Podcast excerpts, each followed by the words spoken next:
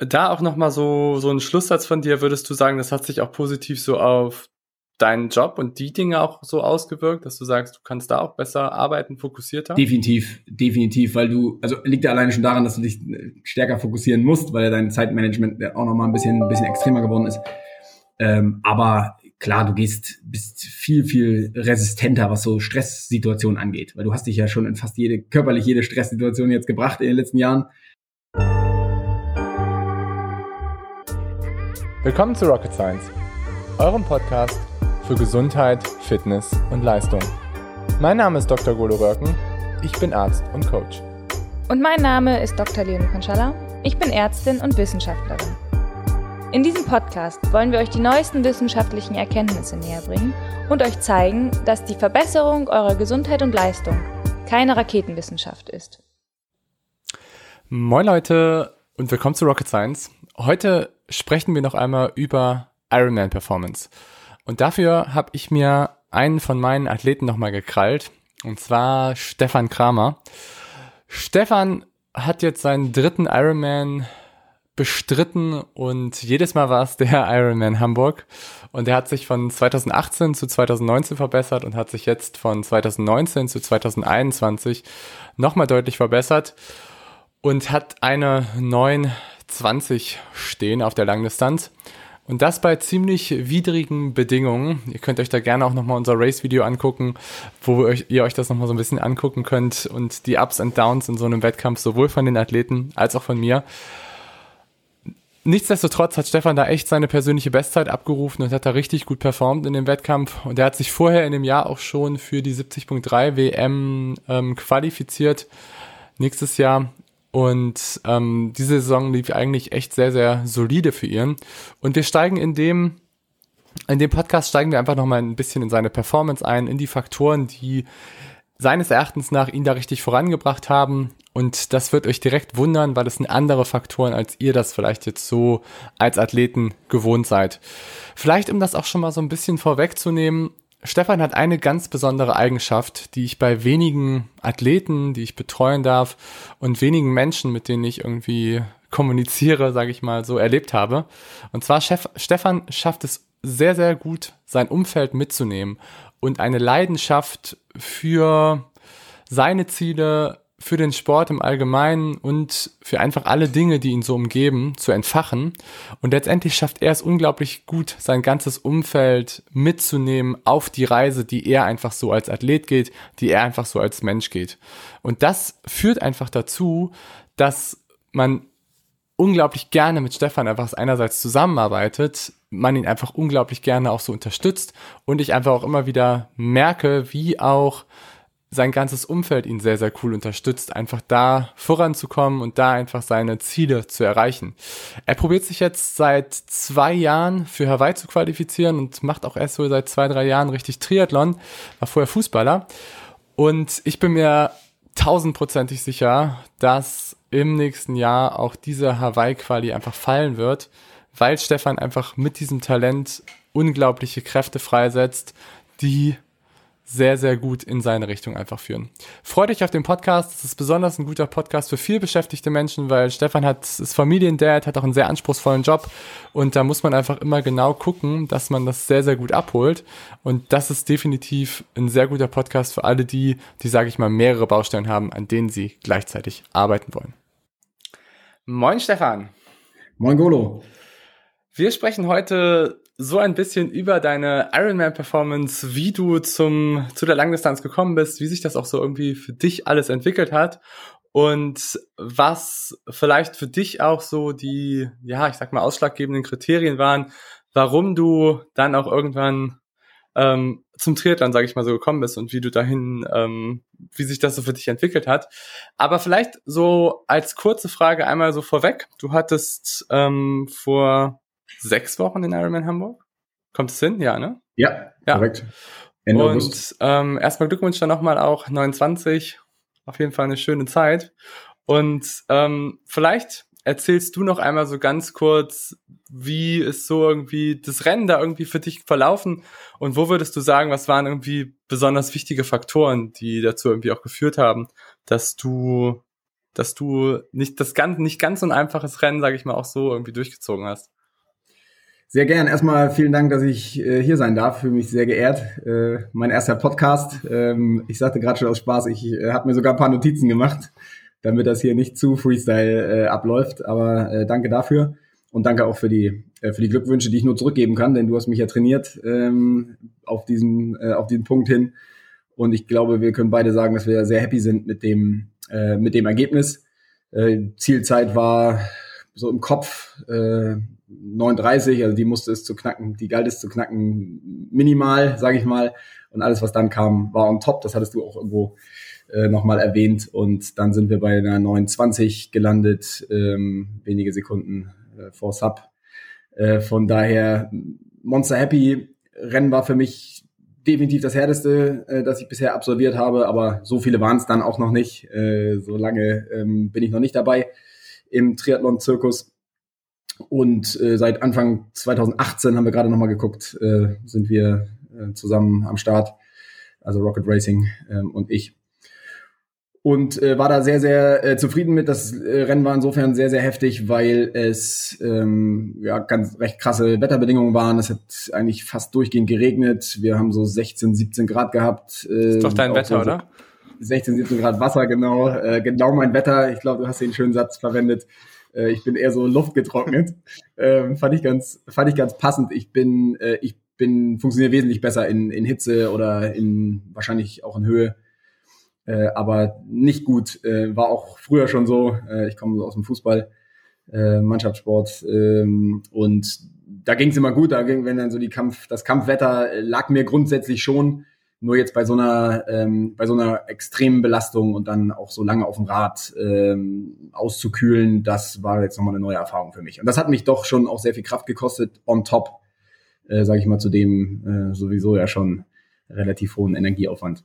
Und wie war das? Ich sag mal so morgens oder als du, als du so realisiert hast, okay, pass auf, das wird echt nicht so ganz mein Wetter, das wird echt hart so vom, vom Ding her, weil letztendlich hatten wir natürlich irgendwie alle gehofft, dass es doch nochmal umschwenkt, aber je länger oder je näher wir an den Wettkampf gekommen sind, desto mehr hat es sich einfach entwickelt, dass es letztendlich 13, 14 Grad werde und Niesel und Sturm und es war ja auch relativ windig noch dazu. Ähm, wie hat sich das, hast du da, hat sich das negativ auf dich ausgewirkt oder wie war das auch so für dich in der letzten Woche vor dem Wettkampf, als du gemerkt hast, okay, pass auf, das wird echt nicht mein Wetter? Ähm, es ging eigentlich, denn es war klar absehbar, also es war auch Tage vorher und eigentlich auch schon eine Woche vorher äh, prognostiziert und da können wir uns in Hamburg ja relativ klar darauf verlassen, dass äh, wenn Regen angesagt ist, dann kommt auch Regen. Äh, in seltensten Fällen, dass das dann noch rüberzieht äh, hier in Hamburg, das hält sich dann auch. Äh, man konnte sich darauf einstellen, äh, hat sich dann seine Gedanken gemacht, okay, wie geht man an das Rennen ran, ähm, wie motiviert man sich dafür? Ich hatte ein bisschen äh, Glück. Und zwar war ich ähm, noch zwei Wochen am, am Gardasee im, im Urlaub, drei Wochen sogar, und habe da so ein bisschen mein Trainingslager äh, absolviert. Und den, die einzige längere Tour, die ich gemacht habe, war im katastrophalsten Wetter, glaube ich, was es dort in den letzten Monaten gegeben hat. Also auch nur Horizontalregen und ähm, richtig, richtig schlimme Straßenverhältnisse. Und das war eigentlich ganz cool im Nachgang, weil es mir so ein bisschen Konfidenz gegeben hat oder auch die, die, die, ja, die, die für den Kopf ähm, klar gemacht hat, dass ich, dass das funktioniert, dass ich auch lange und das war auch so eine, da habe ich so fünf, sechs Stunden, bin einmal am Gardasee gefahren an dem Tag äh, und habe ähm, mich mit diesen Bedingungen eigentlich auch auseinandersetzen müssen. Bin auch nochmal richtig schön äh, auf Neudeutsch äh, Fresse geflogen und habe mir, hab mir schön die Seite aufgerissen, in, ja. so, in so einem Kreisverkehr, viel zu schnell in so einem Kreisverkehr gefahren. Im Nachhinein auch top, weil das ist ja das, dann, das passiert einem ja lieber im Training als dann im Wettkampf und habe dann noch mal so realisiert, okay, Vorsicht, äh, wenn die Straßen nass sind, dann kann man hier nicht, äh, kann man hier nicht so durchziehen. Und das hat äh, dazu geführt, dass ich ein bisschen passiver äh, zwar an das ähm, Radfahren rangegangen bin, aber im Nachhinein vielleicht auch gut so, weil ich denke, dass man gerade bei den Straßenverhältnissen, wenn man da nicht mit Vorsicht gefahren ist, genauso geendet wäre wie viele andere Athleten, die man da so an der Straße hat äh, stehen und liegen sehen. Denn war schon sehr, sehr, war schon sehr, sehr rutschig. Und äh, wir hatten eine sehr, sehr coole Vorbereitung. Wir haben so ein paar Wochen äh, davor schon mal so einen Testwettkampf äh, gemacht. Da hatten wir jetzt auch nicht die tollsten Bedingungen äh, zu dritt mit äh, Leo und mit Lars. äh, die auch unfassbare äh, Ergebnisse hier einge, eingesammelt haben. Lars hat das Ding gewonnen, Leo ist Vierte geworden bei den äh, Profifrauen, also richtig, richtig cool und top gewesen, mit denen auch nochmal äh, so dass das, das Rennen so durchzugehen und so ein bisschen die Tipps und Tricks auszutauschen, wie man jetzt an so eine Situation rangeht. War zwar für alle, äh, also auch für Lars und Leo die erste, also für die war es die erste Langdistanz. Ich habe äh, hab ja schon zwei gemacht. Aber da waren halt fantastische Bedingungen, beziehungsweise war es dann nur heiß, was mir eher, eher, eher in die Karten spielt, weil ich immer noch der Meinung bin, dass man sich besser runterkühlen als, als aufwärmen kann, mhm. wenn man Energie verliert. Äh, aber das ist nur meine persönliche Präferenz. Okay, ja. Aber es hat mich jetzt nicht doll gestresst, weil es war für alle gleich. Es ist ja auch immer so, man kann sich dann äh, jetzt in Selbstmitleid ergießen oder sagen, oh, das hätte aber alles besser sein können und das und dies und jenes. Aber am Ende des Tages ist es für alle gleich und damit ist der Wettkampf für alle gleich. Und dann muss man auch mal die Arschbacken zusammenkneifen und dann äh, zieht man das durch. Mhm. Ja, das ist interessant auf jeden Fall, dass du das sagst. Also wir standen beim Video, standen wir an einer Szene oder an einer Stelle, wo direkt ähm, die Dixie-Klos an der Strecke, an der Strecke standen. Und weißt du, da, wenn du um die Kurve gefahren bist und wo du uns letztendlich die High Fives gegeben hast, da standen wir halt direkt an den Dixie-Klos. Ich habe übrigens richtig, habe ich doch geflucht, wo ich so meinte, ey, Stefan gibt uns hier High Five, ne? Nicht in der Aero-Position fahren. Was soll denn das? Der will auch noch Kona, der Junge. Das haben wir nachher rausgeschnitten, aber es war witzig. Aber auf jeden Fall. Ja, na. Ähm, wir standen an, das, an dieser so einer engen Stelle, wo so drei Dixie-Klos standen. Und an der Stelle war es halt super windig, es war super regnerisch, auch die ganze Zeit. Und ähm, dann sind ganz viele Athleten auf der Strecke von, also die Dixie-Klos waren rechts am Straßenrand aufgebaut, hinter der Verpflegungsstation, vielleicht erinnerst du dich. Ja. Und ganz viele Athleten sind links gefahren, haben einfach Full Stop auf der Straße angehalten und dann sich ausgeklickt und dann letztendlich auf ihrem Oberrohr stehend so rüber getapselt zu dem Dixie-Klo. Und wir standen ungefähr anderthalb Stunden da und da haben sich ungelogen fünf oder sechs Athleten richtig abgeledert. Also das war das eine. Zwei Leute sind so gestürzt, weil einer da wieder so rüber getapst ist und die konnten halt hinten dann nicht richtig irgendwie ausweichen. Und das zweite war, dass drei Leute von den Dixie-Klo-Toilettentüren umgefällt worden sind, die dann immer wieder aufgegangen sind.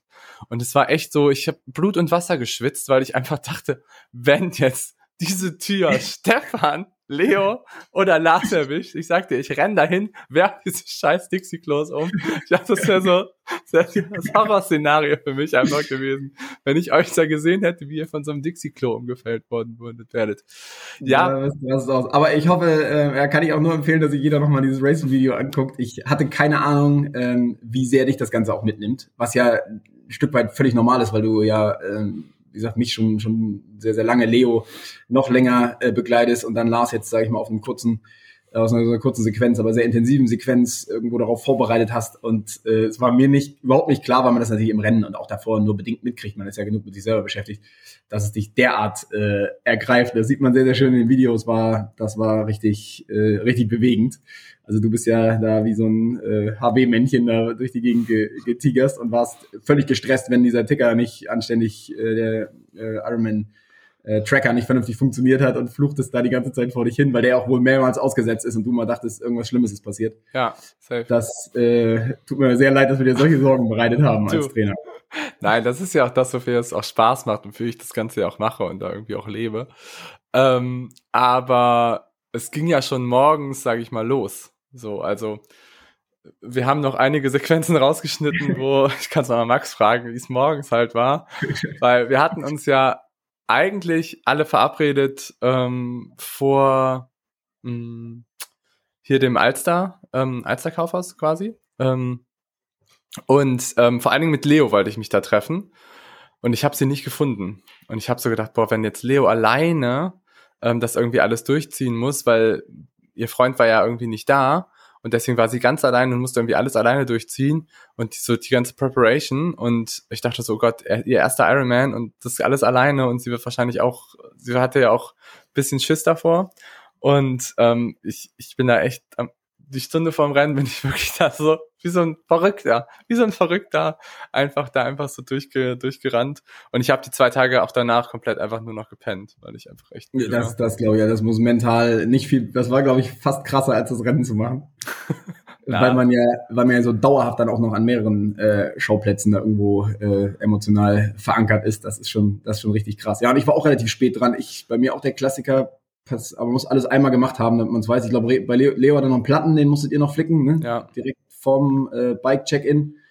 Ähm, wobei das war der Tag vorher. Ja, ja das war der Tag genau, vorher. das war der Tag vorher, aber so Last Minute, äh, letzten Minuten des Bike-Check-Ins und Leo musste nochmal schnell ihren Reifen wechseln. Ich hatte das, ähm, den Ventilaufsatz äh, für die Scheibe ähm, nicht mit ähm, beim Bike-Check-In. Das heißt, mein äh, Hinterrad war noch nicht, war noch nicht auf, auf Stand. Und das hat mich natürlich nochmal in, Stress versetzt, äh, weil du musstest dann ja morgens dann nochmal Luft auf den, auf den Reifen bringen, was jetzt grundsätzlich ja nicht wild ist, aber du hast dann immer noch so, ich muss noch was machen. Und äh, wenn man einen Tipp, glaube ich, geben kann, ist, dass man äh, am besten an dem Renntag nichts mehr machen muss, sondern das muss alles, das muss alles stehen. Also man muss wirklich nur noch diesen Beutel nehmen und der Kopf, der Kopf muss, dürf, darf nicht mehr weiter beansprucht werden, außer sich auf dieses, auf diesen Start vorzubereiten und auf die Abläufe. Ja, du hattest noch was, wenn du dich erinnerst. Habe ich schon verdrängt. Was war noch? den Tag vorher, da fehlte doch was an deinem Fahrrad, was ich dann ähm, rausgestellt habe. Weißt du nicht? Achso, hier dein, die, diese, diese, diese Schraube da am, ja. da an, der, an der Kurbel. So ein Chaot. Einfach nur die Schraube an der Kurbel fehlt. Ja, ja. Ist schon seit drei Monaten so. Also, Alter. Klar. Das sind ja, gut, die wird, jetzt, äh, die wird jetzt keinen Einfluss gehabt haben, aber ja, es hat, da haben wir beide aber kurz so vorgestellt, äh, wo ist das Ding überhaupt? Naja. Ja, naja. Aber. Gibt, gibt Schlimmeres. Ja, es hat ja auch, es hat ja dann noch Gott sei Dank keine Auswirkungen auf, auf deine Performance. Aber ich, oder wir erleben immer wieder, dass es halt schon echt viel, das siehst du auch bei ganz vielen Rennen, so viele Athleten gibt, die halt letztendlich Probleme haben mit ihrem Material, dass sie einfach das Rennen nicht zu Ende führen können. Und ich muss dir sagen, ich glaube, dass es bei manchen Athleten auch so ein bisschen vordefinierte Ausreden sind. Weißt ja. ich meine? Ich glaube, es kann eine Menge, Menge konstruiert werden. Genau. Ja. Das ist, äh, das, das, das ist so. Und man ertappt sich selber manchmal auch dabei und dann ich für mich persönlich schiebt das aber relativ zügig wieder weg, weil das ist natürlich hochgradig albern. Und es gibt immer einen Grund, warum man irgendwas nicht machen kann. Und dasselbe zählt übrigens auch fürs Training, weil ich mich auch, weil du hast mir irgendwann mal die Frage, die spannende Frage gestellt, was hält dich denn davon ab, eigentlich noch einen Tick mehr zu machen oder wirklich dich 100% zu committen? Ähm, wir kommen da gleich noch zu, äh, dass es, du hast auch irgendwo noch mal erwähnt, dass es bei mir immer tausend Neben Nebenkriegsschauplätze gibt, also was man noch alles so macht und was noch alles so äh, abgearbeitet werden muss oder irgendwie, womit ich mich beschäftige. Und es sind am Ende des Tages sind es Ausreden. Natürlich braucht man sich darüber zu unterhalten, wenn man eine familiäre Situation hat oder ähm, es irgendwo klemmt äh, im Job oder mit der Gesundheit, dann sind das wahrscheinlich keine Ausreden. Aber so dieses ganze, ja, ich musste aber auch noch das und das machen oder ich konnte nicht, weil ich das und das und das und das. Das ist natürlich äh, hochgradig. Oftmals ist es Bullshit und hilft einem dabei. Und das genauso im Rennen auch. Ich kann jetzt, äh, ich werde jetzt den Teufel tun zu sagen, dass die Temperatur mich davon abgehalten hat, noch eine bessere Leistung zu bringen. Das ist ja, das ist ja einfach nur, äh, dann, das müssten dann alle anderen Athleten, die da gestartet sind, auch tun. Ja. Ne? Und dann kann man drüber fluchen. Natürlich kann man sagen, es, äh, man muss eine gewisse Vorsicht walten lassen, damit man nicht auf die Fresse fliegt. Das ist dann vielleicht das, was noch, noch so reinspielt und dass das Auskühlen äh, einigen ein bisschen leichter fällt, einem 85 Kilo Athleten wahrscheinlich mit einem höheren Körperfettanteil nicht ganz so äh, schwer fällt wie den leichteren oder, oder äh, stachsigeren, wollte ich schon sagen, ähm, reduzierteren Athleten. Das ist sicherlich richtig, aber am Ende des Tages äh, ist, musst du da über den Kopf kommen und dann muss man das, muss man das Ganze durchziehen. Und da, auf jeden Fall. Aber was ich halt super interessant finde, was du gerade eben halt so gesagt hast, Du meintest, dass du da beim Gardasee, sag ich mal, auf die Schnauze geflogen bist. Und dann sagtest du, ja, das war aber total gut. Und das ist halt, das ist ein anderes Mindset, als wenn man sagt, pass auf, ich bin halt auf die Schnauze geflogen und das ist der Grund, warum ich einfach nicht mehr anständig trainieren kann. Und das ja. finde ich halt interessant, dass du letztendlich aus Fehlern, dass wenn du Fehler machst, dass du sagst, das ist gut, dass ich das gemacht habe, weil ich einfach daraus gelernt habe. Ja, ich glaube, das ist aber mittlerweile äh, kein Geheimnis mehr, dass man ja sowieso nur lernt, wenn Fehler gemacht werden. Wenn ich mein Ventil nicht vergesse, wenn ich nicht meine Reifen nochmal überprüfe, wenn ich nicht das und dies und jenes nochmal mache, wird das irgendwann mal passieren, wenn ich es am allerwenigsten gebrauchen kann. Ich habe zum Beispiel, ähm, das war auch so ein Punkt, ähm, ich habe toi toi toi, ich klopfe nochmal auf Holz. Ich habe noch nicht einen einzigen, äh, eine einzige Reifenpanne in den letzten, eigentlich in den letzten, jetzt kamen sie Gott sei Dank, also statistisch bin ich jetzt wieder im Soll, kann ich vorwegnehmen. Aber ich hatte so über anderthalb, zwei Jahre ähm, nicht ein einziges Mal irgendwas mit einem Reifen. Hab immer schon gedacht, ey, das ist nicht gut. Irgendwann passiert das. Und dann sind mir am Gardasee auch gleich ein oder zwei, äh, ja, zwei äh, Schläuche weggeflogen äh, einer richtig, äh, richtig geplatzt und bei dem anderen war es so ein, so ein Schleicher, ne? den konnte man dann noch mit der, mit der Dichtmilch ähm, beheben. Super wichtig, das einfach auch nochmal zu machen, auch wirklich nochmal so ein, äh, so ein Reifen, ja. äh, so ein Mantel wieder von der Felge zu nehmen, weil das machst du ja. Im Prinzip müsste man das genauso wie alles andere auch trainieren, ne? dass du sagst, ich muss den Reifen, wenn ich jetzt in diese Situation komme, dann will ich auch nicht aufhören und mir nachher sagen, ja, ich konnte nicht mehr weitermachen, weil ich hatte einen Platten. Das ist natürlich ja. ganz dünn. Äh, das macht ja, macht ja auch von den Profis keiner. Da wird das Ding halt gewechselt. Da muss man das halt auch mal üben. Und das sind ganz wichtige Dinge und die deswegen auch aus Fehlern lernen ist ja der, der, der Klassiker. Das muss alles passieren und am besten äh, im Training und in der Vorbereitung. Ja, definitiv. Besser als wenn du die glorreiche Idee hast, dir auf Hawaii die leichtesten Reifen drauf zu ziehen und denkst, boah, krass, ey, das bringt mir nochmal fünf bis zehn Watt. Und dann fährst du die irgendwie nochmal die Woche vorher im Training, vielleicht auch schon so ein bisschen zu viel. Und dann gibt's auch noch in Kona so eine blöde Baustelle, wo die ganze Zeit so Split auf die Straße gekommen ist. Und du hast, bist eigentlich in der Form deines Lebens. Du hast ein richtig, richtig geiles Schwimmen, wo du schon mit den vorderen Jungs der Age Group irgendwie aus dem Wasser kommst. Und du steigst aufs Fahrrad, fährst los, fährst 15 Kilometer, fährst Palani Road hoch und dann macht's psch. Mm. Und dann wartest du 45 Minuten auf den scheiß Materialwagen und der tauscht dir dann noch in 10 Minuten dein Reifenset und dann ist dein Wettkampf halt gelaufen. Und das war mein Kona 2017. Auch nicht schlecht. Aber ja. das, das hat so viel Hunger in mir ausgelöst. Das mhm. hat so diesen, diesen Drive in mir initiiert, dass ich sage, boah, ey, Jungs, nächstes Jahr zeige ich's euch. Und das, sonst hätte ich mich wahrscheinlich auch nie für die Swift Academy, sage ich mal, so ähm, die Bewerbung einfach losgeschickt und wäre einfach, glaube ich, da auch genommen worden. Weil ich glaube, für die war es auch so, dass ich halt gesagt habe, ich habe diesen Hunger, ich will halt unbedingt mehr aus mir machen. Und das war letztendlich, glaube ich, so auch der, der Incentive, dass sie mich dann einfach auch so ausgewählt haben. Ja, definitiv. Ja, mega. Also wie gesagt, aus Fehlern lernen. Und das ist aber wahrscheinlich auch der Grund, warum du mir immer davon abrätst, kurz vorher noch irgendwelche Dinge zu tauschen oder irgendwelche Sachen zu machen. Das äh, erklärt einiges. Und das kannst du dann ja auch, gibst du dann ja auch weiter. Das hat ja doppelten Effekt. Also einmal für dich, dass du so eine Späße und so eine äh, Änderung nicht mehr kurz vor Wettkämpfen machst und dann, äh, dass du das auch deinen Athleten weitergibst. Und das sind ja, das sind ja so die, die, die Essentials, ne, wo man sagt, so das macht den, dann den Unterschied aus. Ja. Zu einem, zu einem Trainingsplan, den ich irgendwo runterlade. Ja, definitiv, auf jeden Fall. Und ich meine jetzt bei dir, ähm, das weißt du ja auch, wir haben ja auch noch mega, mega viel Potenzial so in, in ganz vielen Bereichen. Ich meine, alleine, wenn wir uns irgendwie auch so angucken, Aeroposition, sonstige Sachen, da hatten wir ja auch überlegt, okay, machen wir es nochmal vorher oder machen wir es halt nicht? Und letztendlich war halt die Überlegung, dass wir es halt nicht machen. Einfach auch, weil letztendlich dein System ja einfach auch gut funktioniert hat.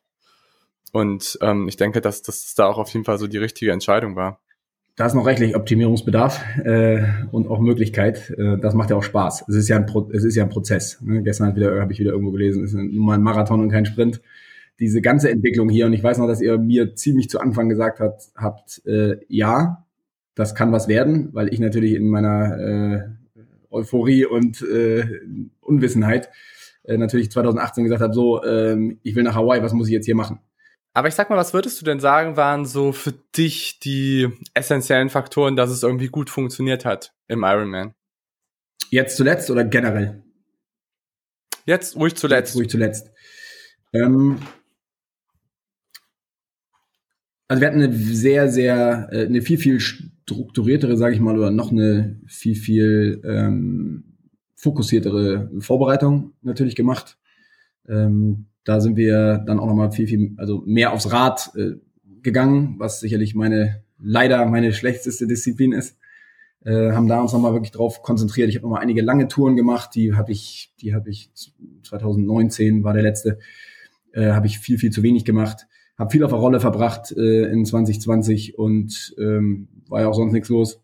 Und habe auch ein paar lange, doch einige lange Touren draußen und dann viel, viel gekoppelt, was krass war, äh, was ich gemerkt habe, wenn ich einen Unterschied feststellen soll, nochmal so in meiner eigenen, also in dem Abgleich äh, zu den vorherigen Rennen, äh, es fiel mir wesentlich leichter, in Anführungsstrichen mental auf die Laufstrecke zu wechseln. Weil es gibt ja hier, mhm. ich sehe das nämlich, ich sehe da zwei Komponenten. Einmal die körperliche äh, das Körperliche auf die, auf die Laufstrecke wechseln und dann der, die mentale Komponente. Und da war ich in, da war ich in 2019 so, dass ich, als ich vom Rad runtergestiegen bin, gedacht habe, okay, das kannst du hier komplett, das wird überhaupt nichts, äh, da, keine Chance. Ich werde nicht mal mehr einen Halbmarathon schaffen, aber ich laufe jetzt mal bis da vorne und dann gucken wir mal. Und dann kommen so diese Etappenziele, die man sich dann steckt. Und das ging wesentlich besser.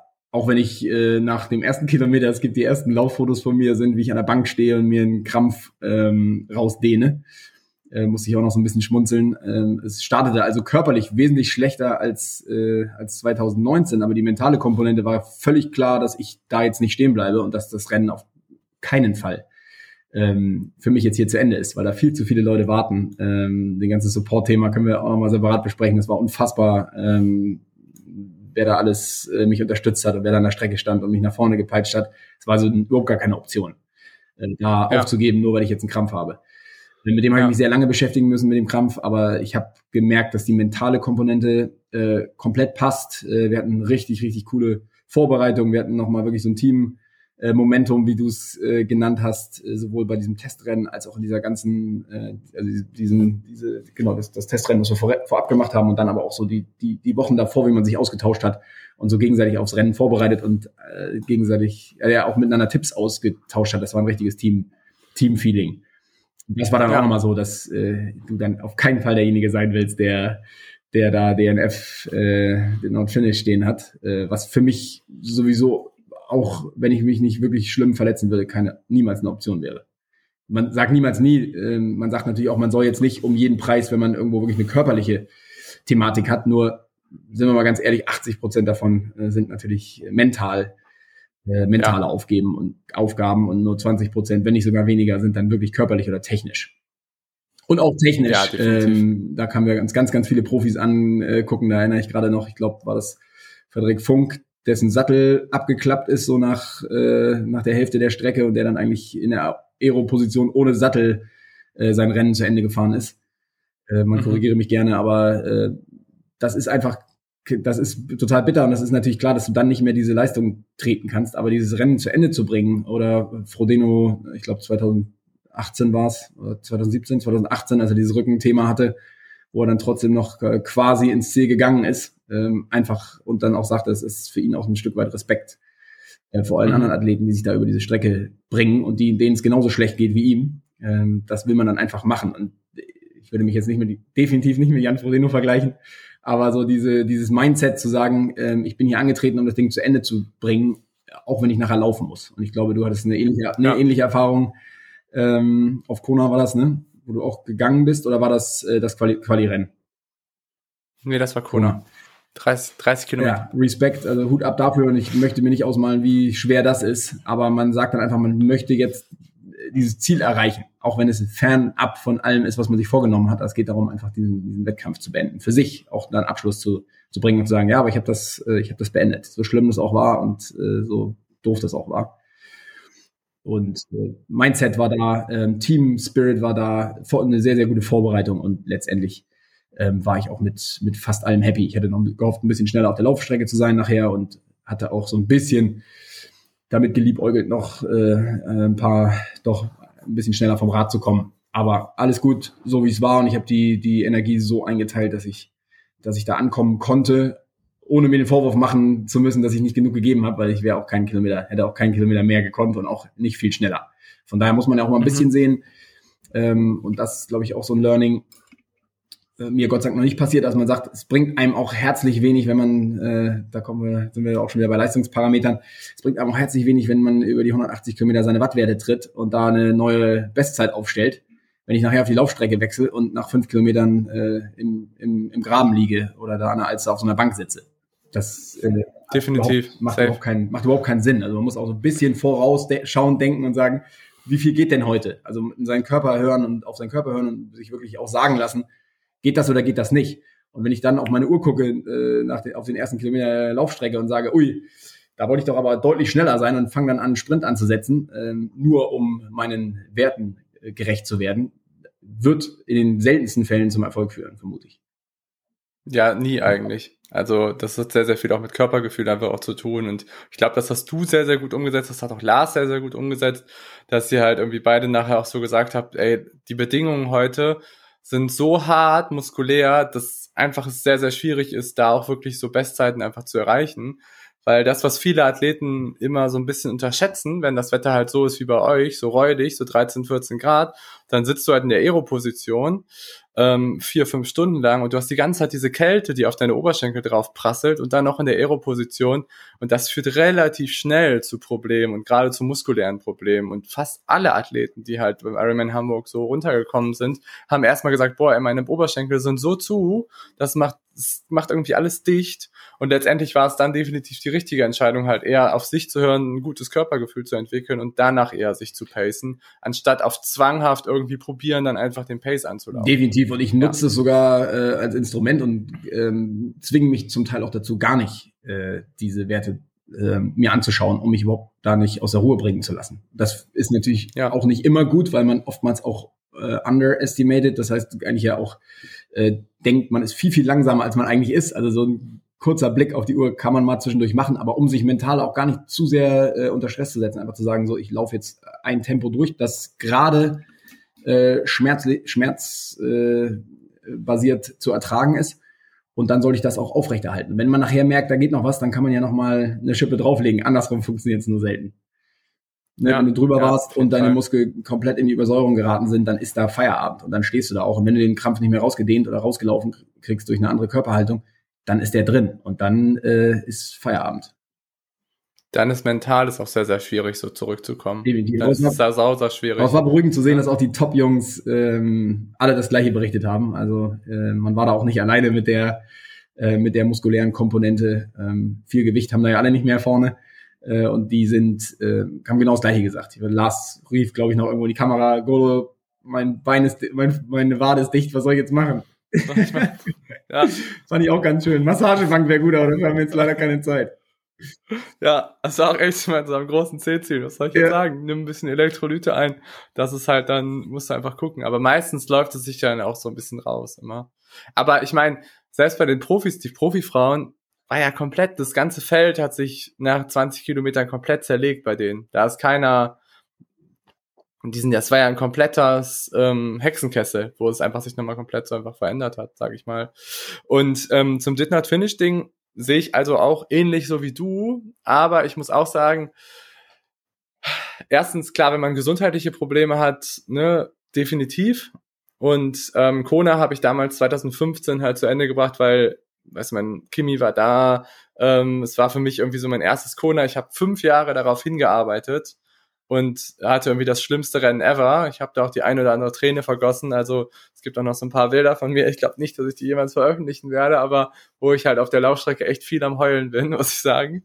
Und ähm, das war ein sehr, sehr eindrückliches Erlebnis, wo ich aber auch sehr, sehr viel draus gezogen habe. Aber ich hatte auch in der Vorbereitung in der Swift Academy ein Rennen, Ironman Lanzarote, wo ich definitiv auch ein taktisches Did Not Finish gemacht habe. Das war halt, muss ich auch sagen, also das war für mich dann so, wo ich sage, okay, du hast jetzt hier den Marathon und du weißt, du bist jetzt irgendwie Top 6 und die Jungs vorne geben richtig Gas und du schaffst es nicht. Du kommst da einfach nicht hin und ich war auch mental down und ich bin vorher angepinkelt worden auf dem Rad. Was? Was? Ja. Auch eine geile, geile Geschichte, ehrlich. Ja, ist schon. Ich guck, ich guck, hä, regnet das hier irgendwie? Und ich bin so in der Aero-Position, ich guck so nach vorne und ich sehe so bei dem, bei den Menschen vor mir so wie so alles an der Seite so raus, raussprudelt und er hat einfach laufen wow. gelassen auf dem Fahrrad. Und das ging mir halt alles schön irgendwie ins ja. Gesicht. Aber daran lag es nicht. Es war einfach dann auch so mental, wo ich sagte, okay, entweder du bringst das jetzt zu Ende, aber dann wirst du wahrscheinlich nicht noch einen Ironman machen können in den nächsten acht Wochen. Und dann habe ich gesagt, so, okay, call it a day und dann probier es einfach nochmal, weil das war letztendlich meine Chance, ähm, mich für Kona für das Jahr zu qualifizieren und ich war halt noch nicht ganz so weit. Und dann war es letztendlich taktisch, muss ich auch sagen. Ja, fair, fair ja. enough. Ja. Ja, aber um nochmal so auch in deine Vorbereitung zu gehen, weil das ist, glaube ich, super, super interessant, was du einfach auch so erzählst, dass du halt auch diesen Teamgedanken da auch nochmal so hervorhebst und dass du auch einfach da auch nochmal so gesagt hast, dass es dir da auch so ein gewisses Momentum gebracht hat. Ich sag mal, vielleicht auch so von deiner Athletenhistorie. Was meinst du denn, wo kommt das auch so vielleicht bei dir her, dass du da auch irgendwie so das auch so wichtig findest, weil so viele Triathleten denken halt die ganze Zeit immer nur, ja, es ist ein Einzelwettkampf und Hauptsache ich komme nach vorne und ich mache irgendwie alles andere platt. Aber gerade der Ironman hat ja irgendwie gezeigt, wie wichtig es ist, wenn man einfach so ein Team-Momentum einfach auch aufbaut. Äh, absolut, absolut. Und ich glaube, dass es auch keinen Triathleten gibt, der äh, 100% alleine ähm, alles macht. Äh, nicht mal ein Lionel Sanders. Ich glaube, ich hab, der hat mittlerweile auch einen Trainer, ne, wo er jahrelang sich immer selber auf alles und alles äh, selber ausprobiert hat und alles selber gemacht hat. Dieser Sport funktioniert auch nur mit Support, egal aus welcher Richtung. Ist, sei es finanziell, sei es äh, teammäßig, sei es äh, trainingsplanmäßig, coachingmäßig. Das ist Bullshit, wenn Leute sich hinstellen und sagen, das ist eine, das ist eine Individualsportart. Das ist äh, in dem Wettkampf ein Stück weit eine Individualsportart, aber auch das funktioniert dann nur, wenn vorher äh, vernünftig Support da war. Und da steht, äh, gibt's auch ja. fast keinen, der da läuft, äh, wo nicht noch einer an der Strecke steht und den irgendwo anfeuert. Also ist das, kann das so nicht stehen gelassen werden.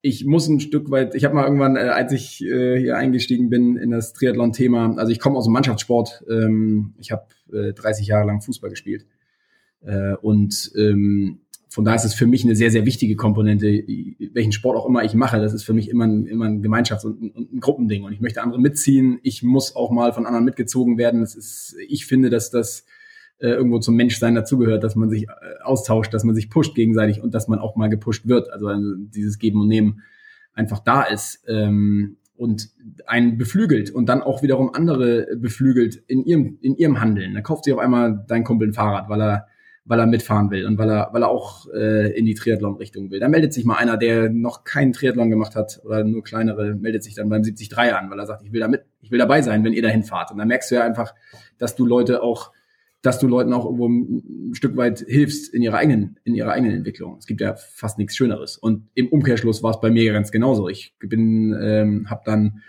äh, Fußball zehn Jahre ähm, Leistungssport betrieben bis hin zur, zur, zur, zur vierten Liga ähm, und das schon intensiv äh, gemacht, wobei das beim Fußball, ich habe das nochmal so ein bisschen in Abgleich gebracht. Im Fußball heißt das ja intensiv, heißt ja, dass du vielleicht so äh, in den Vorbereitungsphasen mal acht, neun Stunden die Woche machst. Ne? Das ist dann, das ist intensiv äh, beim Fußball und das ist Leistungssport und die meisten Profis machen nicht viel mehr. Das muss man nochmal so ein bisschen in Relation setzen. Das ist ja hier natürlich ein ganz anderer, ein ganz anderer Aufwand, den man, den man hierfür betreibt. Aber ich habe ähm, immer, ich habe fast alle möglichen Sportarten äh, ausprobiert. Mein Vater hat mich relativ frühzeitig so auf so Crossläufe und sowas äh, geschickt. Da war ich noch so ein kleiner, äh, kleiner Hüpfer, wie so, ich glaube so mit sechs, sieben. Hat mir mega Spaß gemacht und als es mir keinen Spaß mehr gemacht hat, ist das halt, das halt nicht mehr stattgefunden. Dann habe ich so Judo, Tischtennis, Tennis, alles, was man so macht. Und es hat sich aber sehr schnell rauskristallisiert, dass ich für mich persönlich definitiv äh, und Schwimmen habe ich auch gemacht, als, äh, als ich klein war, dass ich manchmal Sport machen will und Fußball hat mich immer fasziniert und dann hat man mich nicht mehr vom Ball trennen können, eigentlich so von, von, von fünf, sechs äh, und habe teilweise auch alleine äh, geübt, alleine gespielt, alleine gemacht, wenn, wenn kein anderer Zeit hatte und sonst war ich mit meinen Jungs auf dem Bolzplatz und wir haben immer, immer Fußball gespielt. Und dieses mhm. Gruppengefühl und das Gemeinschaftsgefühl, sich zu verabreden, Spaß zu machen, zu, über die Tore zu jubeln, auch die, die Niederlagen irgendwo wegzustecken. Ich glaube, das ist bei mir sehr, sehr tief verankert. Ich bin ein absolut gesellschaftlicher Mensch und äh, bin, brauche auch äh, so ein soziales äh, Umfeld extrem. Und ähm, glaube aber auch, dass, äh, dass, dass das eigentlich am Ende des Tages alle brauchen. Dass nur, es nur viele Leute gibt, denen bestimmte Aspekte dieses sozialen Miteinanders äh, einfach äh, zu anstrengend sind oder sie dann einfach sagen, ja, da kann ich und sich vielleicht auch viel zu oft viel zu sehr vergleichen ne? und dann sagen so, nee, in so einer Gruppierung, das kann ich aber nicht, die sind ja alle viel besser und was soll ich da? Wenn ich eins gelernt habe, war, dass man sich definitiv und das war beim Fußball auch immer so. Ich habe äh, mit Anfang 20, äh, Anfang Mitte 20 habe ich vier äh, Fußballklassen übersprungen, ähm, weil ich, weil ich unbedingt äh, da oben nochmal mitmachen wollte. Und ich war, bin auf dem Dorf halt groß geworden, habe da auf dem Dorf äh, Fußball gespielt, war dann mit 22 äh, schon Kapitän in meiner, in meiner Fußballmannschaft und es ging dann ab einem bestimmten Punkt nicht weiter. Also meine eigene Entwicklung stagnierte. Mhm. gesagt, so, jetzt muss hier nochmal was passieren und ich will, will da mit zu den anderen Jungs. Und dann gab es so ein paar Querkontakte und dann durfte ich so Probetrainings mitmachen und dann habe ich mich irgendwann in einem Sommer in einer Vorbereitung da so reingebissen, äh, dass sie mich dann äh, so halt mitleidig mitgenommen haben, weil ich natürlich von den Ansätzen her lange nicht so gut war wie die ganzen, äh, sag ich mal, fast Profis, die dann in den in den Ligen gelandet sind. Also alle, die nicht Profi geworden sind, waren dann so in den in den in der dritten, vierten, fünften Liga unterwegs und äh, musste dann richtig, richtig ranhauen. Und das hat mir so viel gebracht. Ich habe mich in einem halben Jahr, Jahr so dramatisch entwickelt wie vorher in zehn Jahren. logisch, weil du ja. dich nur mit Leuten umgibst, die besser sind als du. Also musst du schneller besser ja. werden. Du musst ja. der, das, der, die Pässe müssen schneller und präziser kommen, die Flanken müssen kommen, sonst bist du da raus. Und du musstest immer, hattest immer diesen Konkurrenzkampf, auch dann ins Team zu kommen. Also so ein, so ein gewisser Wettkampfgedanke war da immer da und ich wollte mich immer selbst verbessern. Und dann äh, war es wahrscheinlich eine logische Konsequenz, dass man dann nachher nach ein paar, nach einer, nach einer Pause oder nach, ähm, nach so ein paar Dingen, die man noch so ausprobieren wollte. Ich bin äh, auch leidenschaftlicher Surfer. Äh, das heißt, ich habe dann auch noch ein paar Surfreisen gemacht, habe so ein bisschen die Welt mir angeschaut und bin da an die, an die Top-Spots gefahren. Ähm, Hawaii, Australien, Indonesien und habe einfach mir noch mal so ein paar äh, in den USA ganz viel Westküste ähm, ein halbes Jahr verbracht und habe äh, hab dieser Leidenschaft, bin dieser Leidenschaft nochmal nachgegangen, die, der ich bis heute nicht nachge, äh, die, die bis heute nicht nachgelassen hat. Äh, leidiges Thema für dich, weil ich dann immer mal wieder auf einmal so vier, fünf Tage oder mal eine Woche weg bin in irgendeinem Surfurlaub. Das brauche ich aber, ähm, habe ich festgestellt, auch einfach für mein Mindset und für mein, äh, meine, mein Erden. Denn dieses ganze Triathlon-Thema ist ja sehr, sehr äh, auf Performance und sehr, sehr geschwindigkeitsbasiert, sage ich, oder in den Durchläufen, was so die Woche angeht, sehr, sehr strukturiert, sehr, sehr und wenn man dann einfach mal wieder auf so einem Brett äh, wie am vergangenen Wochenende in der Nordsee sitzt, ähm, in Dänemark und äh, vor dir so eine, so eine Robbe dich anguckt, die vor deinem Brett auftaucht und dir so in die Augen guckt, das ist für mich äh, alles zugleich. Äh, Erden, Meditation und äh, ja. meine Gedanken auch wieder klar zu kriegen, ähm, was, was, was ja. ich will. Das ist für mich ein unfassbarer Bestandteil. Ich kann auch nur jedem raten, dass er nicht nur ein Hobby hat, denn äh, man neigt dazu, sich zu stark ähm, darauf zu fokussieren. Wenn ich mich zu stark und zu verbissen werde, dann werde ich, glaube ich, auch ab einem bestimmten Punkt nicht besser. Auf jeden Fall, auf jeden Fall. Also ich glaube, das ist bei dir, also es war eins, zwei Dinge, sage ich mal so drin. Das eine ähm, ist jetzt, dass ich glaube, bei dir ist es voll wichtig, dass man immer auch so einen Break, sage ich mal, macht, ne? Weil ähm, du halt auch jemand bist, der viele Hobbys hast und ich bin auch so jemand, der eher mehrere Dinge hat, die er gerne macht. Und ich glaube, dass es auch gut ist, wenn man immer mal so ein bisschen einen Blick über eine, eine gewisse Kante hat und einfach auch immer Erfahrung hat aus vielen anderen Lebensbereichen, die man auch einbringen kann. Und auch sportlich betrachtet, glaube ich, dass es voll gut ist, wenn man so multifaktoriell aufgestellt ist und viele, viele Einflüsse hat. Zum Beispiel auch ähm, so das Sportsystem von der DDR, das finde ich immer noch relativ cool, was die so gemacht haben teilweise. Zumindest was so die ähm, was so die Vorbereitung angeht, der Jugend teilweise, also die hatten ein relativ gut strukturiertes Programm, dann fängst du an mit Touren, dann kommt Schwimmen, dann machst du das, dann machst du das. Das ist eine sehr, sehr krasse Ausbildung deines Kindes in unglaublich vielen Sportarten. Und du hattest nicht, wie es in Deutschland teilweise auch echt so ist, dass Kinder dann irgendwie mit fünf, sechs, sieben zum Fußball kommen und da aber dann auch für immer so einfach da bleiben, weil letztendlich fehlt dann auch häufig so die Kreativität, ne? Komplett, um einfach gewisse komplett. Dinge dann auch so Ja, und auch rauszufinden, für ein Kind rauszufinden, was, was es nicht will. Ja. Ne? Und so, so ja, zu sagen, das ist ein Sport, der macht mir zwar Spaß, aber nicht so viel Spaß wie ein anderer. Und wenn ich das nicht ausprobiert habe, kann ich mir dazu ja gar keine Meinung bilden. Ja, ja, und das andere ist, das darf man halt auch immer bei dir nicht vergessen, du bist natürlich irgendwie auch viel beschäftigt, du hast einen anspruchsvollen Job, du hast noch ein Kitty zu Hause, du hast eine Familie.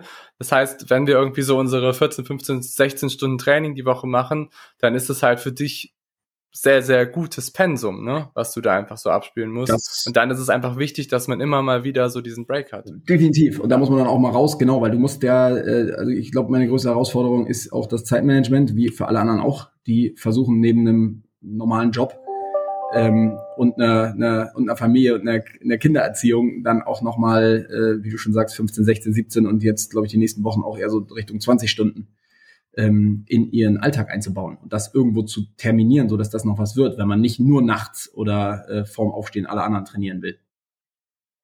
Ja, das haben wir, darüber haben wir auch schon gesprochen, dass das letztendlich auch zeitmanagementmäßig nicht gut ist, ne? weil du letztendlich da langfristig betrachtet eher gegen die Wand fährst, wenn du eine Struktur einbaust, die einfach nicht zu dir passt. Korrekt.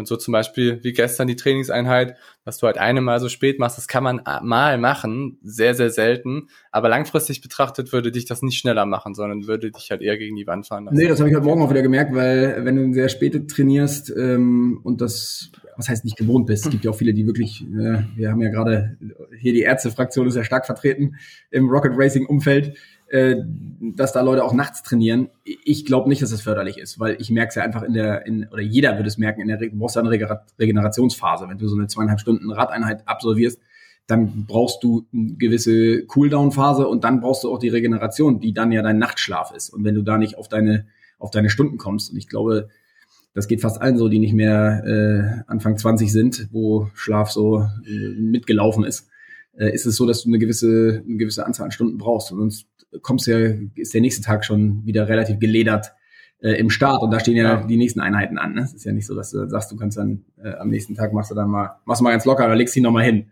Das passiert ja nicht. Nee, und auch wenn du sagst jetzt irgendwie, dass wir bei uns relativ viele Schichtarbeiter haben, klar, haben wir auf jeden Fall. Aber wenn ich mir halt auch einige Leute davon angucke, dann ist es natürlich auch so, dass wir, wenn wir einen Nachtdienst haben, was irgendwie so das Krasseste an der ganzen Sache ist, dann kannst du vom Training her nicht wirklich viel machen. Und wenn du halt viel machst, dann machst du halt eher viel kaputt. Ne? Also dann hast du langfristig eine gesehen eine super, super schlechte Prognose. Und da ist es einfach natürlich so, dass auch immer Consistency is key. Das heißt, du musst langfristig eine hohe Trainingsqualität haben. Was Consistency is key aber nicht ist, ist, dass du dann eine Woche, in der du Nachtdienst hast, es schaffst, 13, 14, 15 Stunden zu trainieren, aber danach die Wochen schaffst du fast gar nichts mehr, weil du einfach müde bist, weil du krank bist, weil dein Immunsystem einfach gesagt hat, okay, goodbye. Und das ist halt, glaube ich, was viele immer so ähm, unterschätzen. Was ich aber einfach auch bei dir so cool finde und einfach so krass auch finde, dass du das einfach auch so ja, appreciatest, also dass du es einfach auch so bestärkst, ist einfach dieser Community-Gedanke. Und das erlebe ich immer wieder bei so vielen Athleten, dass sie das sich eben nicht aufbauen und dass sie letztendlich nicht ihr Umfeld mitnehmen und dass sie letztendlich nicht daran arbeiten, dass auch ihr Umfeld sie bei ihrem Sport und bei ihrer Leidenschaft unterstützt. Und man ist ja irgendwie immer so der Durchschnitt von den fünf Menschen, mit denen man, sage ich mal, am meisten Zeit verbringt.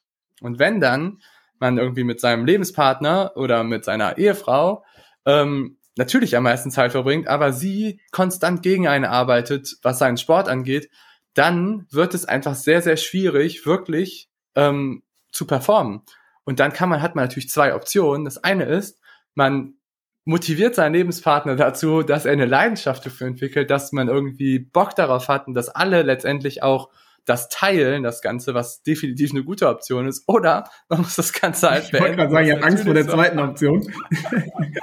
ja, was natürlich dann einfach echt echt übel ist, aber ich kann dir, ich kann dir echt Stories oh, da bin ich mir hundertprozentig sicher. Ich sehe auch in meinem Umfeld äh, genug solcher Stories, wo es scheint teilweise sogar fast eine Freude zu sein scheint, seinen Partner da in seiner in seinem freiheitlichen Denken oder in seinen in seinen Hobbys zu beschneiden. Ähm, das, ja. das ist natürlich dann auch keine gute Basis, ne? Muss man auch mal, das muss man auch mal hinterfragen. Also wenn es, wenn es, was wir jetzt hier treiben, ist relativ extrem. Da muss man schon wirklich äh, sich, sich sehr sorgfältig zusammensetzen und das auch sehr, sehr sauber diskutieren, was da passiert und wie lange das passiert und wie man das gut zusammen organisiert, vor allem wenn da irgendwo noch ein Kind äh, dazwischen, dazwischen rumläuft. Das soll ja äh, auch nicht auf der Strecke bleiben, ganz und gar nicht. Und da muss man das vernünftig aufteilen. Aber aus meiner Sicht ist das alles ein, Zeitmanagement-Thema. Und das geht, das geht alles. Ähm, mich fragen die Leute auch ständig, wie, sag mal, arbeitest du überhaupt noch? Oder was machst du? Wie machst du denn das? Ja, die Antwort ist, äh, das vernünftig zu organisieren. Und ja, man kann, und ich glaube, das geht mittlerweile in fast jedem Unternehmen der Welt, man kann mittags mal eine halbe Stunde laufen gehen. Anstatt man sich, äh, ich überspitze es mal, eine Currywurst Pommes reinschiebt und dann äh, vorm Rechner noch ein paar YouTube-Videos guckt dann kann man, das kann man machen. Ja. Es gibt in den meisten Unternehmen Duschen. Man kann auch zur Arbeit mit dem Fahrrad fahren. Man kann auch zur Arbeit laufen.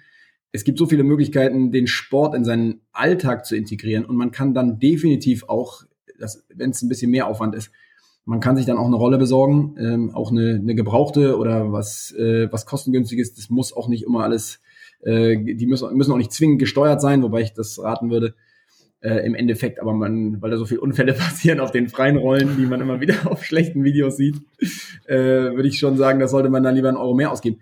Und dann kannst du auch abends trainieren. Dann kannst du halt abends nicht mehr die hochvoluminösen oder die hart intensiven Einheiten machen. Aber man kann schon jeden Tag trainieren, wenn man sich mal ernsthaft hinterfragt. Und das sollte einem dann immer wieder einfallen, wenn man gerade wieder die vierte Folge von irgendeiner äh, Netflix-Staffel geguckt hat, äh, an dem Abend, ob man nicht dann vielleicht doch noch ein paar Sachen gemacht hätte machen können. Das muss man sich hinter, das, das kann man sich schon mal hinterfragen. Und das ist wahrscheinlich die Antwort. Ja. Wenn ich das will, wenn das Commitment da ist und ähm, ich habe mein, hab auch da nochmal reingeguckt äh, in Vorbereitung zu unserem zu unserem Call. Ich habe meine Trainingsleistung fast nochmal verdoppelt äh, zu 2018. Ähm, da bin ich ja sehr wild äh, reingestartet in das ganze Triathlon-Thema. du musst mal sagen, wie viel hast du 2018? Das wäre doch mal ein eigener. Boah, ich habe jetzt, ich glaube, ich habe die Stunden, warte mal doch, ich hatte, hatte ich 18 auch die Stunden aufgeschrieben? Nee, leider nur 2019, aber ich glaube, das waren ja vielleicht so im Schnitt, vielleicht so fünf, sechs Stunden die Woche. Ja. ja. Und äh, ja, da sind wir jetzt, da haben wir, das haben wir locker verdoppelt. Bisschen mehr ja. sogar. Also inklusive ja. Ruhe, inklusive den Ruhe, den Ruhewochen, ne? Muss ja mal sehen, dass man dann auch die Wochen mit reinrechnet, ja. indem man nichts macht. Äh, fairerweise, sonst ist es ja alles nur wieder äh, Augenwischerei. Aber das ist, und das geht auch. Und das hat, kann man lange, langsam reinarbeiten und dann, klar sehen die Wochenenden dann krass aus, wenn du vier Stunden Radtour hast und sollst danach noch eine Stunde Koppellauf machen, dann sind einfach mal fünf Stunden weg. Aber dann muss ich halt um sieben Uhr aufstehen oder um sechs. Ähm, oder wie ihr letztens, als ihr nach Berlin gefahren seid, auch mal noch mal, noch mal eine Stunde eher. Und dann sagt man, passt auf, passt auf, äh, liebe Freunde, liebe Familie, ich bin mittags wieder hier. Ähm, Sonntagsfrühstück machen wir sonntags. Heute bin ich bis mittags am Start und danach äh, I'm all yours. Und dann kann man den Rest des, ja. und das ist, das ist Zeitmanagement, das kann man diskutieren. Und wenn dann noch irgendeiner was vorhat, äh, dann macht, kann der dann immer noch, ne, dann kann der Partner ja auch den Nachmittag noch nutzen. Ne, also das geht, das, das geht alles. Das muss man aber sauber besprechen und dann müssen alle mitziehen. Und das ist ganz wichtig. Und da sind wir wieder bei dem Support-Thema. Äh, das Umfeld muss das Ganze auch irgendwo stützen. Und das ist bei mir 100% der Fall. Da habe ich wahnsinnig Glück. Ähm, man muss im Gegenzug aber natürlich auch seinem Partner dann gestatten, das auch zu machen, wenn es irgendein Hobby gibt, das sehr, sehr zeitintensiv intensiv ist. Und da muss man sich vernünftig ja. einsortieren. Ja. Macht man im Job aber auch, da geht das ja auch, komischerweise. Ne? Da kann man ja auch äh, ja. Die, die, Dinge legen und setzen und, und stellen. Ich würde aber auch nicht sagen, dass es bei dir Glück ist, Stefan, Nein. sondern du bist jemand, der wirklich immer dafür sorgt, dass du sein Umfeld sehr, sehr stark mitnimmst. Das erlebe ich auch immer also als Coach, dass du einfach eine sehr, sehr hohe Wertschätzung hast, dass du einen sehr hohen Respekt hast, dass du letztendlich daran interessiert bist, einfach dieses ganze Umfeld weiterzubringen und dass du nicht daran interessiert bist, dass gewisse Dinge zusammenfallen oder dass einfach Sachen kaputt gehen. Und das ist einfach eine Fähigkeit, die unglaublich gut ist und die natürlich da auch, sage ich mal, dein ganzes Umfeld dann auch Bock hat, dich dabei so zu unterstützen. Das ist letztendlich das natürlich auch was cool ist. Und was du letztendlich mal gerade auch so gesagt hast, sind natürlich auch so die Peak-Phasen. Ne? Man darf nicht vergessen, du hast jetzt, du willst dich für Hawaii qualifizieren, was so der Eisberg ganz oben ist, ne? Außer man geht dann irgendwie Richtung Profi, wie jetzt irgendwie Lars. Und ähm, das ist natürlich dann auch, und jetzt hast du zwei Ironmans direkt hintereinander gemacht, also hast ja irgendwie jetzt Hamburg gemacht und jetzt machen wir noch Südafrika, sodass jetzt einfach zwei Ironman-Vorbereitungen direkt hintereinander anfallen, was natürlich heftig ist vom Volumen her. Ne? Und ich denke mal, danach müssen wir auch erstmal eine Phase machen, wo wir auch wieder irgendwie eine gute Basis aufbauen, wo wir auch mal mental wieder so ein bisschen da auch den, natürlich diesen Performance-Gedanken auch wieder einfach rausnehmen. Das ist auch Ab, absolut. Ist auch schon eingeplant, äh, wie du dir denken kannst. Gerade Südafrika, jetzt hast du es ja raus, jetzt hast du es ja rausgehauen. Ähm, äh, gerade Südafrika äh, war natürlich nicht auch aus Versehen gewählt, sondern da hat, äh, da ist die zweite Leidenschaft hat da natürlich gleich schon wieder Einzug gehalten. Auch da habe ich wieder äh, Kumpels motiviert kommen noch zwei, zwei Kumpels mit, die mich da unterstützen, ähm, fettes Haus ähm, dort uns besorgt, dass es auch schön wird. Und dann wird danach nochmal eine Woche wirklich äh, Nada gemacht, Surfen, ähm, Yoga, vernünftig essen, bisschen Safari, so eine, so eine Geschichten. Äh, dass man einfach ja. auch mal wirklich dann runterkommt. Und diese mentale Komponente ist einfach nicht zu unterschätzen. Viele denken immer, das ist, wir sind, wir sind keine Maschinen. Und äh, man kann seinen Körper wirklich und das ist erstaunlich, ähm, glaube ich, bis ins hohe Alter immer weiterentwickeln. Ich will nicht sagen weiter pushen, weil das klingt schon wieder so negativ.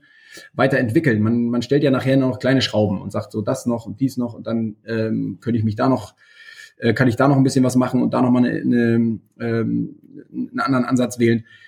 Äh, das, das, das geht immer, aber die mentale Komponente muss genauso mitwachsen. Das heißt, ich muss mich immer wieder auch äh, erden, ich muss immer wieder gucken, dass ich ähm, auch diese Ruhephasen habe, dass ich vernünftig schlafe, dass ich vernünftig esse und dass ich meinen Kopf auch freikriege oder mal mit was komplett anderem beschäftige. Dann mache ich mal ganz was anderes. Dann gehe ich halt mal, gehe ich halt mal wandern oder gehe mal jetzt wie doch ganz viele ähm, mit Mountainbike los und mach mal, mach mal Dinge, die Spaß, also die das andere muss immer Spaß machen, soll ich es nicht tun. Äh, also Triathlon muss mich muss mir Spaß machen, sonst sollte ich das definitiv nicht machen. Und jede Einheit sollte mir idealerweise Spaß machen. Dass das nicht immer der Fall ist, da machen wir uns nichts vor. Es gibt einfach auch Einheiten, wo man sagt, boah, da habe ich jetzt gar keinen Bock drauf. Und gerade so das Schwimmthema äh, jetzt zu Corona-Zeiten war nervig. Du musstest dich immer anmelden, du musstest dann gucken, dass du irgendwie einen Slot kriegst, dann musstest du da rein, dann hast du eine Stunde Zeit oder anderthalb in der du da dein Schwimmset absolvierst, da steht der Bademeister aber dann auch schon äh, wieder neben dir und äh, klopft dir auf die Kappe, habe ich letztens erlebt. Da hat mir einer beim Schwimmen dann auf die Badekappe gehauen. Da habe ich kurz überlegt, ob ich den reinziehen muss. äh, und gesagt, ich soll jetzt mal aus dem Wasser kommen. Das ist halt, das ist halt so ein bisschen mit, das ist mit, natürlich mit Stress verbunden auch. Und da macht auch nicht jede Einheit Spaß. Aber dass man eine gute Balance findet zwischen, zwischen dem, dem, der, sag ich mal, der geistigen und körperlichen Entspannung und den intensiven äh, Trainingseinheiten sowie dann den Rennen, die einem optimalerweise auch alles abverlangen. Sonst habe ich äh, da nicht alles gegeben. Ja, klar, aber das ist super wichtig, was du sagst. Also das, äh, das erlebe ich auch immer wieder, dass viele, sehr, sehr viele Athleten die meisten Einheiten total zwanghaft durchführen und halt keinen Bock dabei haben, so richtig mehr. Also es wirkt halt immer so, zumindest sind das so die Social Media Eindrücke, die man auch irgendwie immer erlebt, dass Triathlon halt hart sein muss, dass es irgendwie immer so sein muss, dass man ins Elend verfällt, dass es so schlimm ist, sich dann irgendwie dann auch so zu bewegen und ich glaube, dass es definitiv nicht dazu führt, dass man sich verbessert. Und was du gerade, ich mal sage, so gesagt hast, ist ja auch so dieser Ansatz, dass man sagt, okay, es gibt halt ein Growth und ein Fixed Mindset, ne? Also dass du sagst, irgendwie das eine Mindset ist, dass man immer wachsen möchte, dass man sich persönlich weiterentwickeln möchte, dass man daran interessiert ist, dass man auch aus Fehlern lernt, was wir auch ganz am Anfang, so sage ich mal, besprochen haben, was unglaublich wichtig ist und was ein unglaublicher Unterschied ist. Und dass man letztendlich auch daran interessiert ist, stetig an sich zu arbeiten. Und dann gibt's irgendwie so ein Fixed Mindset, dass man eben sagt, oh, es ist alles nur Talent, die können das alles, ich kann das nicht, es passt nicht zu mir, ähm, es ist alles vorgegeben und dass sich letztendlich nichts verändern kann. Und ähm, ja, genau. Aber ja, definitiv. Definitiv. Ähm, Aber geiler, geiler Sport, ähm, das vielleicht, äh, ich wollte jetzt nicht irgendeinen Sch Schlusssatz setzen, das machst du dann bitte, ich bin ja nur der Gast. Aber es macht wahnsinnig viel Spaß und ich kann nur jedem empfehlen, sich mit dem Thema mal zu beschäftigen. Auf einen Punkt, man hört immer wieder, ja, ich kann aber nicht schwimmen oder ich kann das nicht oder ich kann dies nicht. Kann man alles lernen. Äh, viele haben äh, ihre ersten äh, Triathlons im Brustschwimmen verbracht und erst dann äh, gelernt zu kraulen. Alleine dieses in einem bestimmten Alter nochmal anständig schwimmen zu lernen, ist doch schon, ist doch einfach schon eine unfassbare Bereicherung. Denn das wiederum kann ich doch äh, dann an die Kinder weitergeben. Das kann ich dann auch noch mal irgendeinem Kumpel zeigen.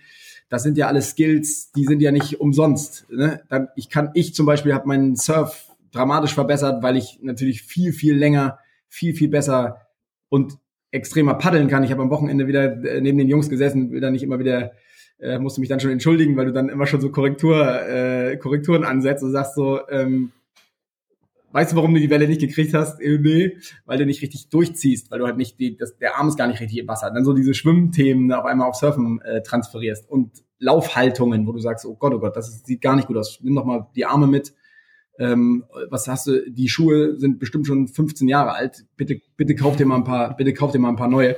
Der, den Rekord hat gerade mein ja. Stiefvater aufgestellt, der hat mir erzählt, dass er seine Essex äh, seit 20 Jahren trägt. Gut, damit geht er nicht mehr laufen, aber wir haben dann auch als Schuh keine Funktion mehr. Ne, so eine, so eine ja. Sache, wo du sagst, das nimmt, du kennst so viel, nimmst so viel mit, ähm, das dich im Alltag weiterbringt, äh, plus Mindset, plus ähm, Krisenunanfälligkeiten plus äh, Mediation, wenn mal irgendwas los ist, weil du viel, viel entspannter an Dinge rangehst, ist einfach äh, sensationell und äh, noch, hat noch mal einiges, einiges mehr gebracht als die, als viele, viele Jahre davor. Nicht, dass dieser Mannschaftssport ist, möchte ich nicht einen Tag vermissen und ich würde es genauso wieder machen, weil es einfach zu cool war, mit den Jungs und mit wirklich einem Freundeskreis zu haben, der sich mit, mit einem Sport beschäftigt. Aber das kann man hier im Triathlon halt auch machen. Es ist kein, es ist nicht der asozialste Sport, äh, der Welt, ähm, wo, wo drüber oft oder äh, der Spruch ja immer mal fällt, sondern es ist, kann sehr kollegial ja. und sehr, sehr kollektiv werden. Definitiv, definitiv. Und vielleicht da auch nochmal so, so ein Schlusssatz von dir, würdest du sagen, das hat sich auch positiv so auf deinen Job und die Dinge auch so ausgewirkt, dass du sagst, du kannst da auch besser arbeiten, fokussierter? Definitiv, definitiv, weil du, also liegt ja alleine schon daran, dass du dich äh, stärker fokussieren musst, weil ja dein Zeitmanagement auch nochmal ein bisschen, ein bisschen extremer geworden ist. Ähm, aber klar, du gehst, bist viel, viel resistenter, was so Stresssituationen angeht, weil du hast dich ja schon in fast jede, körperlich jede Stresssituation jetzt gebracht in den letzten Jahren äh, oder dann auch mentale äh, Stresssituationen, wenn, wenn du wieder irgendeinen Mist gebaut hast oder, auf, oder irgendwas vergessen hast. Da kann einen eigentlich nicht mehr so wahnsinnig viel, viel erschüttern. Und man geht, man geht ja. ruhiger und konzentrierter einfach. Also Fokus, ich glaube, dieses Fokusthema ist richtig krass. Also, dass man sagt, so das muss heute, dass man seinen Tag strukturiert, dass man sagt, das muss heute passieren, das mache ich als erstes, dann mache ich, dann mache ich das und das und das und das. Das ist nicht ganz so wichtig. Diese Priorisierung der, der Themen. Definitiv, definitiv. Keine YouTube-Videos mehr genau. schauen. Okay, ja, aber perfekt, Stefan. Also tausend Dank heute auch nochmal fürs Interview. Hat mir richtig, richtig Spaß ich gemacht. Und ich glaube, wir haben in sehr, sehr guten Rahmen da auch geschlagen, dass wir zuerst über so ein bisschen den Ironman gesprochen haben, dass es vielleicht auch wichtig ist, vielleicht an seinem Mindset zu arbeiten, sein Umfeld mitzunehmen, dass man da auch einfach die Dinge immer gut entwickeln sollte, weil man das Thema sehr langfristig betrachten will, sollte. Und ähm, ja, ich freue mich einfach auf jetzt deinen nächsten Ironman, den ich eben schon verraten habe. Ich hoffe, du bist Nein, überhaupt kein, überhaupt kein Problem. Ähm, das ist kein Thema. Ich freue mich wahnsinnig drauf und ich glaube, das wird eine, wird eine coole Sache. Und wenn alles gut läuft, auch in anderen Wetterverhältnissen. Sehr gut. Wo findet man, wo findet man dich denn? Wo findet man mich denn? So. Ja, also wo, wo wie kann man dich erreichen? Wo bist ah, du äh, ja, zu Hause? Äh, gerne. Wer, wen das interessiert, äh, was ich so treibe, äh, Stefan Kramers äh, mit dem S am Ende, also Name, Vorname, Nachname und dann S am Ende bei Instagram. Und äh, Stefan Kramer, LinkedIn und Xing äh, auch zu finden, wenn wir dann nochmal über Offshore-Wind äh, sprechen wollen. Ich leite ein Vermessungsbüro und äh, bin im, genau, und äh, helfe dabei, die Offshore-Windparks zu bauen. Das äh, ist nicht ganz so elementar, aber da könnte man mich finden. Cool. Ja, perfekt. Sehr gut. Willst du noch etwas loswerden? Nee, vielen, vielen Dank für die Einladung. Perfekt. Alles klar. Bis Mach's gut, Stefan. Ciao, Golo. Ciao.